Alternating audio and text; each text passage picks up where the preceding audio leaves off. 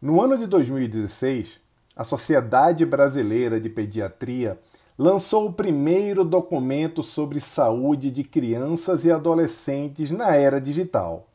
O objetivo deles era oferecer a pais e responsáveis orientações sobre o uso de telas e internet por crianças e adolescentes.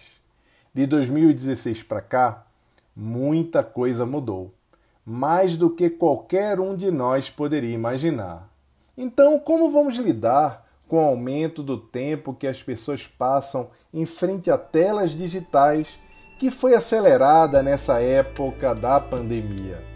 Eu sou Jaime Ribeiro e você está ouvindo o Human Cast.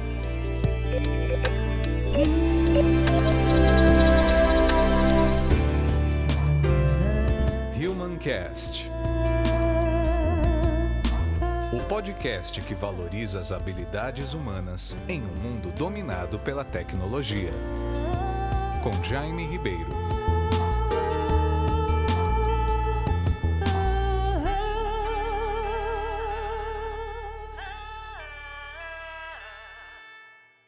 Se você está preocupado com o tempo que jovens e crianças têm passado em frente a telas, você não está sozinho.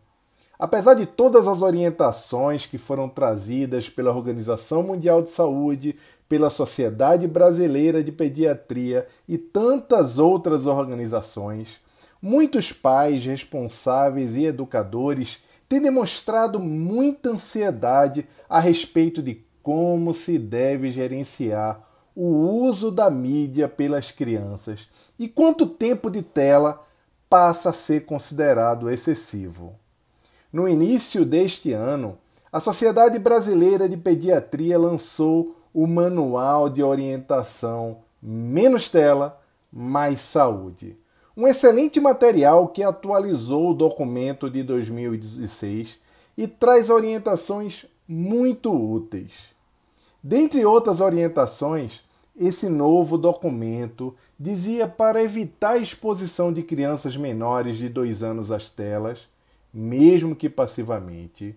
Dizia para limitar o tempo de telas ao máximo de uma hora por dia, sempre com supervisão, para crianças com idade entre 2 e 5 anos, e também para limitar o tempo de telas ao máximo de uma ou duas horas por dia, sempre com supervisão, para crianças entre 6 e 10 anos de idade.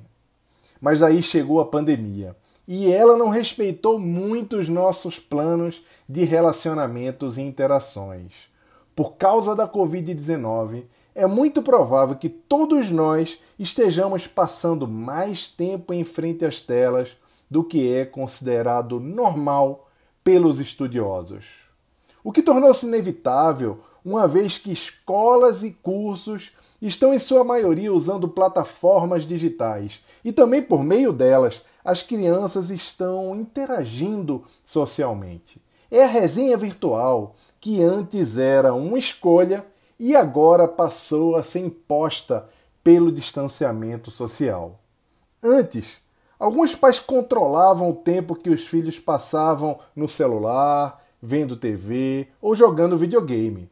É verdade que outros não ligavam muito para isso. Pelo contrário, deixavam os filhos passarem o tempo todo com os olhos grudados na tela, seja para poderem fazer as suas tarefas pessoais, ou seja porque acreditavam que a vida normal agora era assim.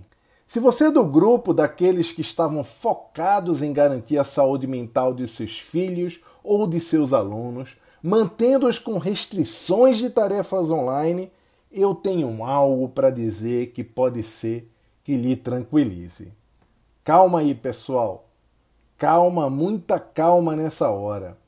Nem todo tempo de tela para crianças é tão ruim quanto você pensa. Os estudiosos como Mitchell Resnick, do MIT Media Lab, estão dizendo que a qualidade do tempo na tela para crianças é mais importante do que a sua quantidade. Em vez de tentar minimizar o tempo de tela, pais e educadores deveriam tentar maximizar o tempo criativo. Até mesmo porque o tempo de tela digital para crianças se tornou uma parte inseparável da vida dos pais. As crianças de hoje estão crescendo no meio da tecnologia. Você também pode estar de home office e uma boa forma de se manter focado no seu trabalho talvez seja deixar o seu filho usar um pouquinho mais as plataformas digitais. Quem nunca fez isso, não é verdade? O problema é que fazer esse tipo de coisa pode aumentar a sua ansiedade, pode lhe deixar com sentimento de culpa, inclusive trazer uma série de outras dúvidas que muitos pais por aí andam expressando para os estudiosos. Coisas do tipo: será que meu filho está passando tempo demais conectado? Será que eu deveria me envolver mais em suas atividades? Este tempo que ele está usando muito, grudado no celular, no tablet ou no notebook, está afetando o seu conhecimento, a sua educação e inclusive as suas possibilidades futuras? Todas essas questões são muito importantes, pessoal. E é verdade que o tempo de tela tem um impacto real na vida das crianças e dos jovens atuais. Mas, gente, os pesquisadores garantem que as coisas não estão tão ruins assim quanto podem parecer. Estudos mostram que a maioria dos pais está mais preocupado em limitar o tempo de tela de seus filhos do que com o conteúdo com o qual eles estão interagindo. E, na verdade, o que realmente importa é o que a criança e o jovem anda consumindo como ele usa o tempo quando está conectado. O tempo que eles estão conectados pode ajudá-los a progredir ao longo dessa pandemia. Depende da qualidade do que eles estão consumindo. Por isso, a sua participação é necessária para garantir essa qualidade. É claro que você não precisa estar disponível 24 horas por 7 para garantir que seus filhos estão usando o tempo online de forma adequada. Eu tenho certeza que você deve estar se perguntando como pode então ajudar nesse processo de escolhas. Se eu não estou lá o tempo todo, como eu posso fazer a curadoria e garantir que o meu filho esteja usando o seu tempo de tela da melhor forma? Como dosar entretenimento e aprendizado sem cansar a criança, sem cansar o adolescente? Como faço para que o excesso não prejudique a vida dos meus filhos? Então, pessoal, ao invés de se preocupar com o limite de uso de dispositivos, na verdade os pais deveriam pensar: será que meu filho está aprendendo algo com o que ele está fazendo? As atividades às quais meu filho está envolvido estão contribuindo para a sua expressão criativa e pensamento crítico? Eles serão capazes de aprender e desenvolver habilidades que podem ajudá-los a avançar em suas perspectivas de carreira no futuro? Essas são boas perguntas que todos nós devemos nos fazer.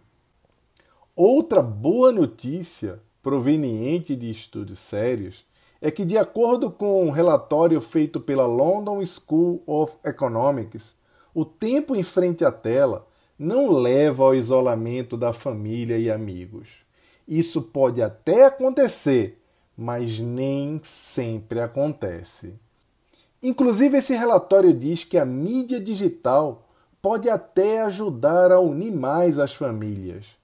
Isso acontece quando pais e filhos brincam e usam aplicativos em conjuntos, assistem documentários juntos, interagem dentro daquela plataforma de uma forma positiva.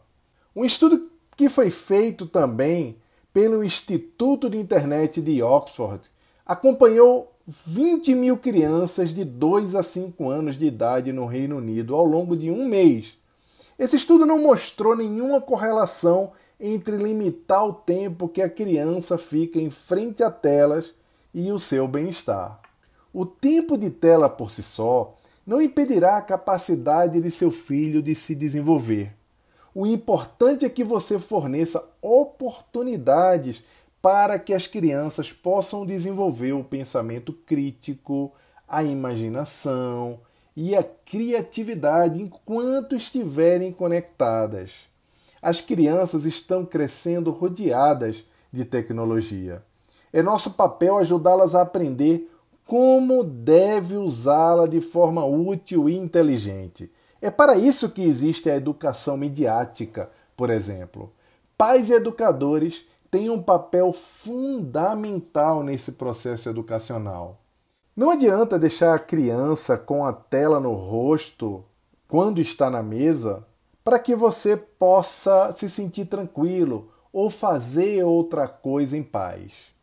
Os momentos online podem ajudá-lo no desenvolvimento cognitivo, mas o desenvolvimento emocional só vai acontecer com a sua participação efetiva nos momentos online, criando oportunidades de interação longe das telas também.